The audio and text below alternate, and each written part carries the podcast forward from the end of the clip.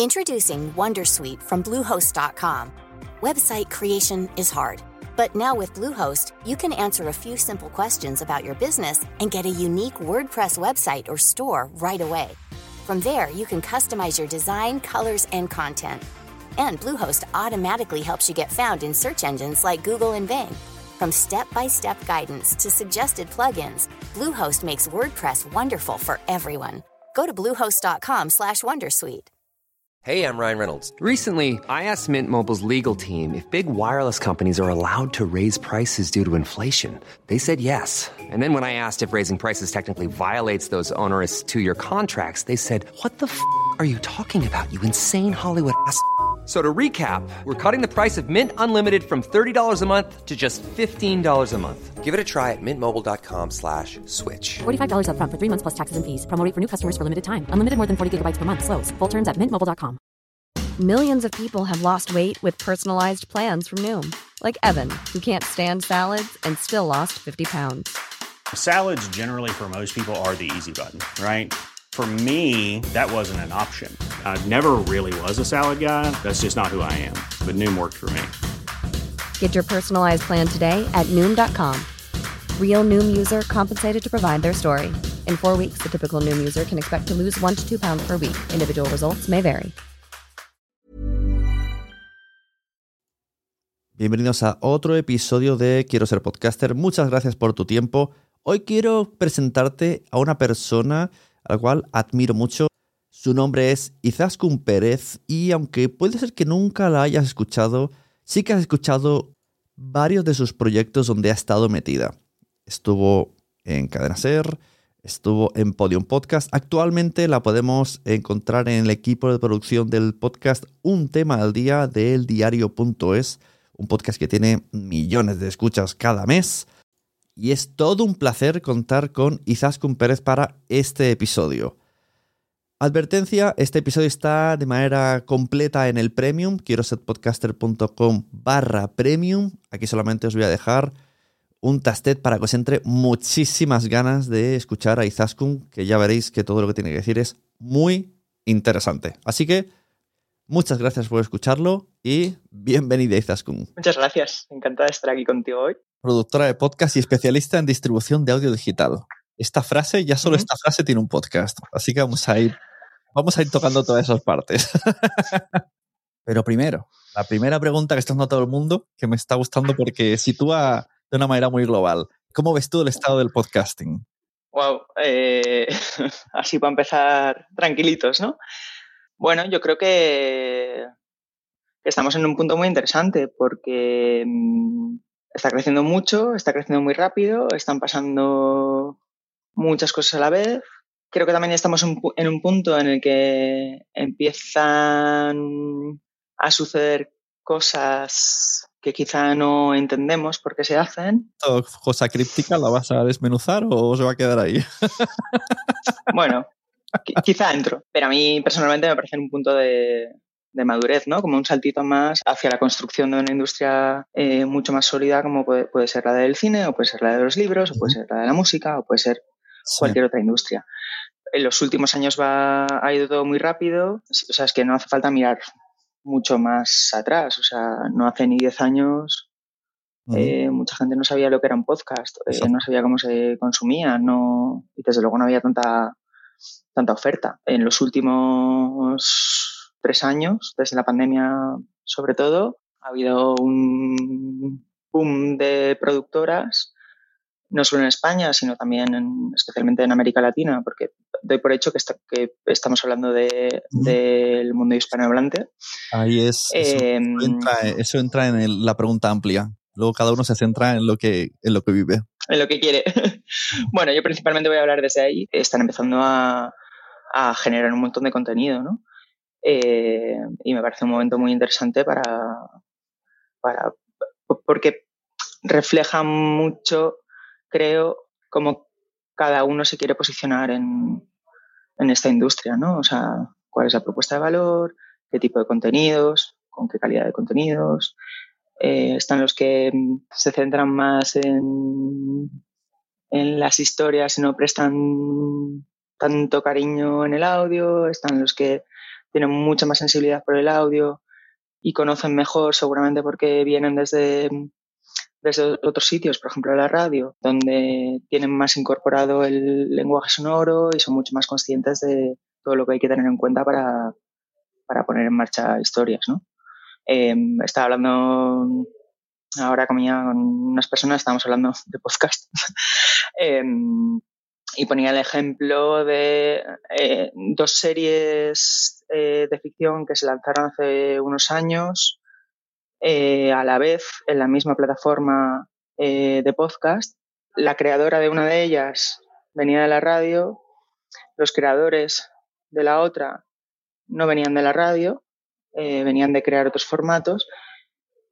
Y en esos dos ejemplos que ya no te voy a decir cuáles son, se, veía, se veía muy claramente eh, quiénes pensaban en audio y quiénes no, una cosa tan sencilla como en ambas historias había, creo que eran cuatro o cinco personajes, eh, todos eran mujeres, en una todos tenían la voz muy parecida, en la otra las características del personaje estaban muy bien reflejadas en la voz de los personajes, ¿no? es decir, en el, que, en el que estaba bien hecho, había una, no me acuerdo, ¿eh? pero eh, una con acento argentino, otra con la voz más grave y acento andaluz, otra con la voz más aguda, o sea, era muy fácil distinguir los personajes a través de, del timbre de la voz, del tono, del acento, o sea, de las características que tiene la voz de esa persona, ¿no?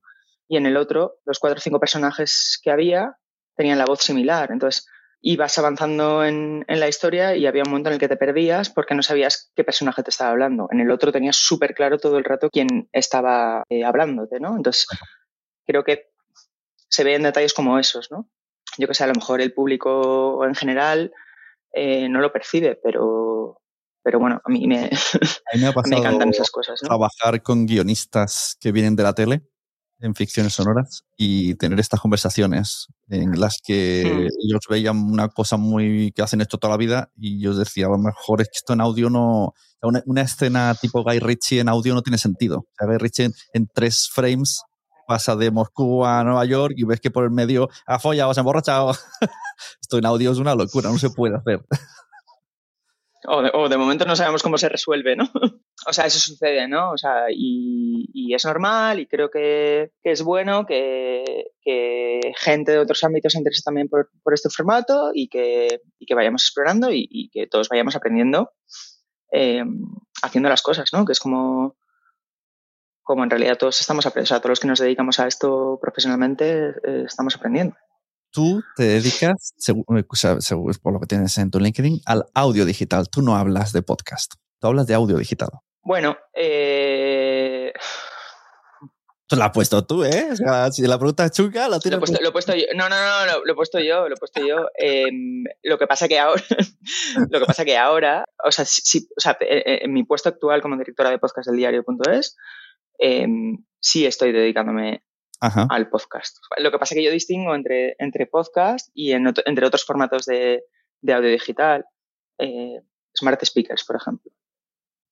¿Sabes? O otros formatos en audio que no son series de podcast. Es que audio digital, aquí puede entrar hasta una inteligencia artificial, todo. Claro, esto si eh, miramos un poco tu, historia, eh, tú siempre has estado, no, no diré en un, en un puesto privilegiado porque probablemente sea causalidad porque has estado tú ahí, pero ¿no? estuviste en Cadena Ser, eh, Podcast, eh, Spain Media, Diario.es, más o menos, he dado unos saltos Entonces son siempre, has visto desde, desde arriba, desde donde está todo el negocio, donde está incluso empezando, ah, como una especie de ariete, has visto en primera fila toda la industria del podcasting, cosa que otros, pues no, hemos empezado más de hacer podcast con nuestros amigos y poco a poco hemos ido llegando a un cierto nivel.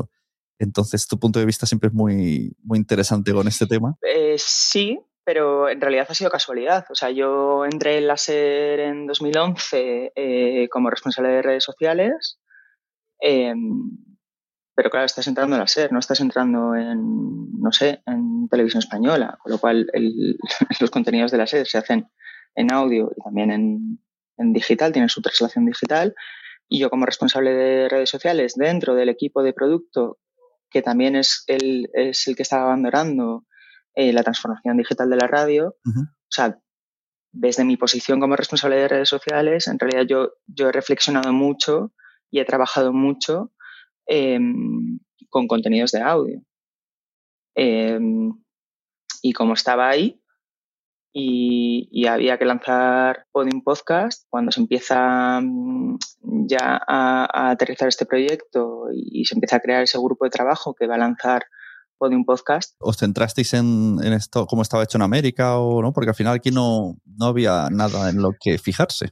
Lo más que había Pero había desde podcast tipo Emilcar FM o Nación Podcast era lo más que había así organizado. Sí, creo que estaba y creo que estaba Cuanda o, bueno por ahí, pero bueno estaba Evox también, pero también había muchos ejemplos en, en Estados Unidos sobre todo de, plataformas similares. O sea, esto nace porque Pablo Fernández del Cader presenta un proyecto de, de transformación digital, presenta esta plataforma, a los jefes les parece perfecto y, y y dan vía libre. Entonces, claro, hay que conformar ese, ese equipo. Entonces, cuando fichan a María Jesús Espinosa de los Monteros y también me llaman a mí para, la, para toda la parte que tiene que ver más con redes sociales. ¿Qué pasa? Que como yo había estado en el, en el equipo de, de, producto de la SER, también con, con Pablo, al final nos conocemos todos. y entonces ya vamos haciendo todos un poco de todo, ¿no? Entonces, cada uno desde su punto de vista, bueno, pues lo ponemos en marcha. Y también había una cosa bastante, voy a decir, un poco de intuición, ¿no? O sea, de nosotros en la radio teníamos una forma de, de trabajar con los contenidos, también por la naturaleza de la radio, que está mucho más pegada al, al directo o a lo que sucede en la antena, y los patrones de consumo y de mm, distribución de esos contenidos los objetivos que, te planteas a la hora de, distribuir eso em, tienen que ver con todo ese ecosistema de la radio, ¿vale? Y a la hora de plantearnos lo que sucedía con, o sea, cómo íbamos a distribuir Podium, de repente tuvimos que parar y reflexionar mm. y cambiar procesos que en la radio hubiésemos eh, ejecutado de otra manera, ¿no? Y claro, ahí de repente juntas a varias personas que tenemos eh, un, histórico en, Internet, un histórico con los contenidos de audio, cierta sensibilidad para ver por dónde van las cosas y bueno, pues el resto es ensayo-error. O sea, el caso una cosa, ves qué pasa, balanzas, ¿no? Me acuerdo, por ejemplo, cuando, cuando íbamos a lanzar Podium y se corrió la voz de que estábamos en algo, ¿no? Había, había ahí como un run run en redes. Nosotros en, en, en Twitter, en redes, no habíamos comunicado nada todavía y había un run run como, bueno, a ver, estos de la SER, a ver qué hacen, ya ves, van a enlatar sus programas de radio y lo van a llamar podcast y no sé qué, no sé cuántos. Entonces, ese run run empezaba a crecer, empezaba a crecer, empezaba a crecer y decidimos hacer una cosa muy sencilla, que es coger un fragmento de una de las series que estábamos, eh, sobre las que estábamos trabajando, que en este caso fue El Gran Apagón, y... Hola. Hola. Escóitame alguien. ¿Me escucha alguien? Me llamo Daniel, Daniel Blanco. Estamos dos personas atrapadas en, en una casa y necesitamos ayuda urgente porque... ¿Hay alguien? Podium Podcast. Lo mejor está por escuchar. ¿Me oye alguien?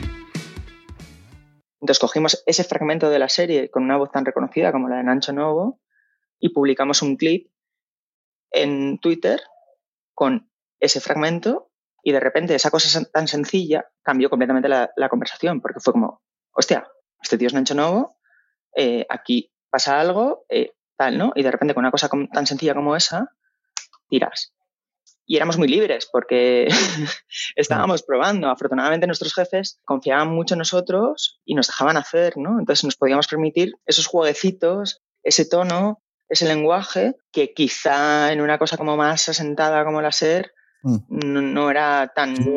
desde fuera mi sensación fue un poco... Bueno, la SER dijo, bueno, que, que, ¿no? que se entretengan con los podcasts, pero de alguna manera yo me da la sensación como de, bueno, esto no llegará muy lejos. Luego ha dado la vuelta a la tortilla y ahora Podium ha subido tanto que parece que la SER como le ha pedido consejos en plan vamos a, vamos a hacer podcast en la radio, venga, vamos, teníais razón. Esta es la sensación que se ve desde fuera. Bueno, yo no sé cómo está ahora porque ya llevo cuatro o cinco años fuera de, de allí, no puedo valorar eso. Pero bueno, si fue una, una apuesta y como todas apuestas, nadie sabe, nadie sabe qué, qué va a suceder. O sea, lo mismo aquí con, con, un tema al día. Cuando lanzamos un tema al día, también fue una apuesta. Nadie sabía qué iba a suceder. Pero Podium fue 2016. O sea, en 2016 también hicimos una cosa cuando, cuando arrancamos, que es que salimos a la Gran Vía a preguntar a la gente lo, si sabía lo que era un podcast. ¿Un podcast? Ni idea. Algo que esté relacionado con publicidad digital, internet. ¿Un vodka? No. ¿Es algo de redes sociales? Uh, eh, me suena, de, es de internet eso, ¿no? ¿Bebida? Algo que se pone con un hashtag, ¿no? No, bueno, en realidad no tengo ni idea. A mí me encantaría, siete años después, volver a salir a la Gran Vía y preguntar a la gente yeah. lo que es un podcast, porque, yeah. porque creo que, eh, desde luego, habría mucha más gente que sabe lo que es un podcast, pero creo que a, a lo mejor la respuesta también nos sorprenderían la, las respuestas, claro. claro. O sea, me interesa mucho saber qué responderían. Exacto, a lo mejor te diría más eso que veo en YouTube, probablemente. Bueno, mm, y está bien. O sea, por lo menos la palabra. Está bien, sí. ¿Sabes? Por lo menos saben bus buscarlo en Google o saben dónde lo tienen que buscar. Cosa que hace unos años no era así. Claro, antes has hablado de Latinoamérica como mercado en el que te, te, te interesa. Eh, viendo los rap, rap textos de, Spotify, los resúmenes anuales, he visto mucha gente que, no sé por qué me da un run run de que hay mucha audiencia latinoamericana. En, en podcast de clientes míos veo cuando te dicen la música que escuchan tus oyentes es mucha latina. Entonces digo, ¿cómo puede ser que mucha gente de, fuera de España que habla, que habla español y esté escuchando Spotify y, este, y, sean realmente la audiencia de los podcasts ahora mismo? al menos en el nicho Spotify, si es que se considera un nicho Spotify. mm, no sé cómo contestar a esto. O sea, quiero, decir que creo que, que, hay varias cosas mezcladas. Por un lado, eh, hay mucha gente aquí que escucha música latina y eso no, no, significa que estén escuchando desde América Latina. Eso para empezar. O sea, eh, lo segundo es que eh, los datos que comparte Spotify en el, en su resumen anual, yo los cogería un poco con pinzas. O sea, están bien. Eh, si comparas, o sea, a mí, por ejemplo, me sirven para comparar lo que nos decía hace un año Ajá. con lo que nos dice ahora, con nuestras métricas eh, habituales. Eh, y bueno, y sirve un poco para entender algunas cosas pero hay un montón de datos que se comparten eh, en ese informe a los que les falta un montón de contexto. Entonces, yo no sé si, si se pueden sacar muchas conclusiones con esos datos eh, más allá de los muy, muy, muy evidentes, ¿no? O sea, si más, llevas... Más allá de la promoción. Como nosotros. Como todos bueno, sí, o, o, como, o como, no sé, en nuestro caso nos decía, ¿no? Llevas 43 semanas en el, eh, en el ranking de, de, éxitos. Y yo hago así, digo, bien, lo sé, o sea, quiero decir, lo, lo veo todo el rato. Este 43 no sé a qué corresponde, porque estamos diciendo que esto es un informe anual, pero sé que noviembre no entra y, y no sé en qué periodo de tiempo lo estamos teniendo en cuenta. Eh, y, y, ya está, pues, pues sí, pues yo, yo, sé que estaba ahí porque lo he ido viendo, ¿no? Entonces, eh, bueno, pues un fantástico dato. O sea, según más, ¿no? lo, lo, que mm, propones es que el tema estadísticas y tal lo utilicemos como herramienta de análisis propio de crecimiento, ¿no? Pero no... Bueno, a mí, a mí, lo que me gustaría, si vamos a abrir este melón, a mí lo que me gustaría... Eh, todos, todos, los melones que quieras abrimos. no, a mí, a mí lo que me gustaría es que... Eh, bueno, las, las, métricas de audio fueran más profundas y yeah. que las plataformas compartieran con, con los creadores eh, los datos que tienen, que no los comparten. Es verdad que poco a poco, igual que yo hago siempre mucho la analogía con las redes sociales, pero igual que pasó con Facebook, Facebook de repente empezó a compartir eh, datos Luego nos dimos cuenta de que en, realidad tampoco nos podíamos creer mucho sus datos, ¿no? Porque eh, está muy bien que ellos estén unos, pero luego los comparas con los tuyos internos y bueno, eh, ahí había cosas que no encajaban, ¿no? Em, bueno, me parece que eh, Spotify en el último año empieza a dar un poquito más de dato, pero a mí me faltan un montón. O sea, me faltan muchísimos datos ahí. Yo del, tema eh, me he bajado hace tiempo, porque además yo tengo siempre puesto en medio esto de FitPress, ¿no? El agregador y, con, y de FitPress se lo mando a todos y eso ya es, es, es, la definitiva para no entender nada. A mí FitPress me dice claro. yo mil suscriptores en Spotify, pero luego en Spotify no tengo esa audiencia. Entonces digo, ¿por qué FitPress cree que tengo 2.000 suscriptores en Spotify? ¿Quién se lo ha dicho? Claro, pero es que, pero, pero por eso yo creo que, o sea, que cuanto más control tengas tú, eh, mejor. O sea, por eso eh, mi obsesión todo el rato es la distribución, porque este es un error muy, muy habitual. ¿Sabéis lo que también es muy habitual? Que yo os corte las entrevistas para que vayáis al premium. Quiero ser podcaster.com barra premium. Y allí seguimos Izaskun y yo hablando de estadísticas, hablando de podcasting, hablando de video podcast, hablando de distribución de los podcasts, de las plataformas súper interesante siempre todo lo que tiene que decir Izaskun. Muchas gracias por haber llegado hasta aquí. Muchísimas gracias más si te vas a convertir a oyente premium. Y te dejo al final de este episodio con el inicio del primer episodio de Un tema al día del diario.es, locutado por Juan Lu Sánchez, en el que trabaja Izaskun, para que también veáis cómo es ese podcast y os suscribáis que tiene un episodio cada día. Hola, soy Juan Luis Sánchez, del diario.es. Empieza aquí una aventura nueva, un podcast diario para explicarte la actualidad. La idea es elegir cada día un tema y dedicarle unos 10 minutos a entenderlo un poco mejor. Por eso se llama Un tema al día. Charlaremos con periodistas del diario.es, te contaremos cómo hacemos nuestro trabajo, invitaremos a gente interesante, contaremos historias que merezcan la pena. Para el diario.es esto es una forma nueva de conectar con toda la gente que nos sigue, que es cada vez más de hacer un periodismo que se entienda, que sea útil. Y para mí, que he sido siempre un loco de la radio, esto es un gustazo. ¿Empezamos?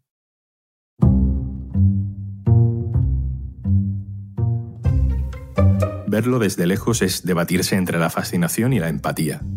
Fascinación por un espectáculo natural único que hacía 50 años que no se daba en España. Empatía porque hay ya más de 100 familias con su casa sepultada bajo un río de lava nunca la recuperarán. Hoy, en un tema al día, teníamos otro plan para el estreno, pero ha nacido un volcán. Un tema al día, con Juan Luis Sánchez, el podcast de eldiario.es.